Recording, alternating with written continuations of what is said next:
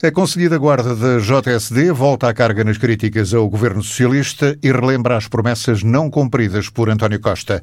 A Juventude Social Democrata analisou atentamente o documento Visão Estratégica para o Plano de Recuperação Económica de Portugal 2030 e chegou à conclusão que a Guarda não está nos planos do governo para a próxima década. O presidente da Conselhia, Tiago Saraiva Gomes, fala em amnésia socialista e diz que a Guarda não pode ficar de fora de um dossiê tão importante como este. É uma amnésia socialista porque com a amnésia caracterizada pode haver um recuperado de memória. E nós sabemos e tememos que esse recuperado de memória aconteça simplesmente em períodos eleitorais, que é isso que tem vindo a acontecer na, para a Guarda e na Guarda. Em períodos eleitorais, o governo socialista promete mundos e fundos, mas durante o mandato nada faz, nada cumpre, esquece, tal como se esquece precisamente de considerar a Guarda uma, um município e um conselho estratégico para o desenvolvimento do país. Estamos a falar do maior governo de sempre, com o maior número de membros, mas mesmo assim é preciso contratar uma pessoa de fora, um para-ministro, para fazer uma visão estratégica para o país.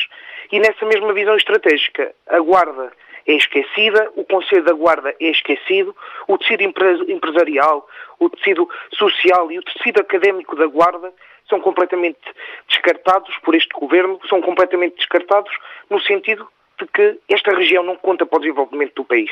Não havia necessidade, diz a JSD da Guarda, de contratar um para-ministro para delinear a estratégia económica de médio e longo prazo do país. Para o líder da Conselhia, o documento tem a grande falha de não incluir a Guarda nos grandes planos de desenvolvimento para a próxima década. Nem sequer ao Instituto Politécnico é dada qualquer relevância. O Instituto Politécnico da Guarda é, pela sua capacidade tanto formadora como timoneiro do motor de desenvolvimento da região, devia ter um papel central e fulcral nessa estratégia de desenvolvimento. É a capacidade de olhar para o futuro, é a capacidade de olhar para o presente também e é a capacidade, sobretudo, de juntos, todos juntos, em conjunto, trabalharmos para este desenvolvimento seja regional e que o país, eh, com cada crescimento regional, o país cresce como um todo e por isso é preciso ter essa capacidade de olhar para o país como um todo, com todas as suas capacidades, tanto formativas, como também as capacidades de motor de desenvolvimento da região, como são todas as instituições do ensino superior e como é o Instituto Politécnico para a nossa região da Guarda.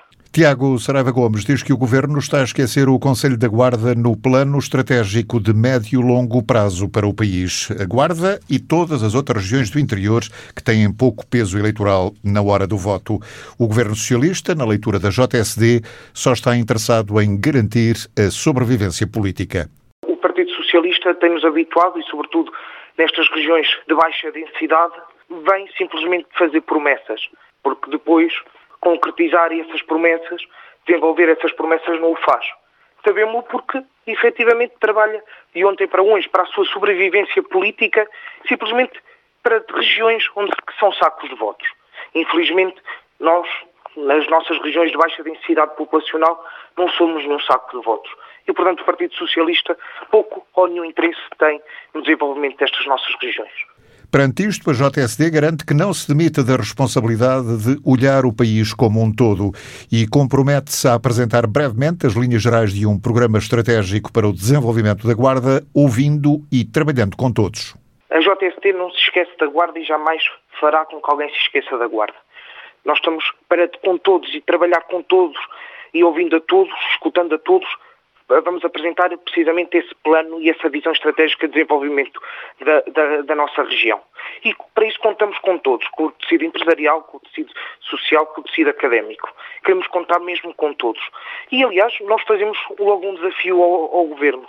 Em 2017 apresentámos a ideia, surgiu a ideia que está já em prática, a começar a ser lançada em prática, tem sido vindo a ser lançada em prática do cluster tecnológico professor Carvalho Rodrigues.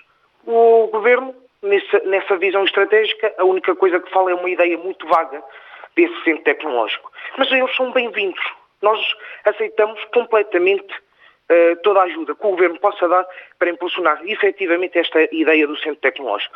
Por exemplo, começamos por aí. Mas também queremos efetivamente apresentar e dar a conhecer à Guarda e fazer essa mesma proposta de uma visão estratégica para o desenvolvimento para, o próximo, para a próxima década, que vai ser uma década que esperamos Apesar de difícil, apesar de dura, de começar uh, não da melhor forma, mas queremos efetivamente que seja uma década de oportunidade e, de, e chave para o desenvolvimento da, da Guarda e toda a região.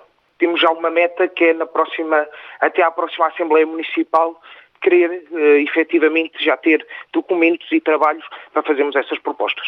E uh, assim esperamos que o Governo terá que ouvir a sociedade civil.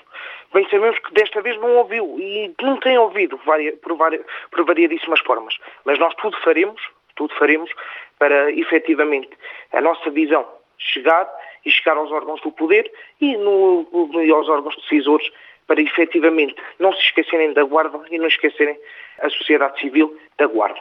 O líder da Conselhia da Guarda da JSD promete não deixar cair o assunto no esquecimento e, em nome da estrutura, compromete-se a apresentar brevemente as linhas gerais desse plano, esperando que tenha eco em Lisboa.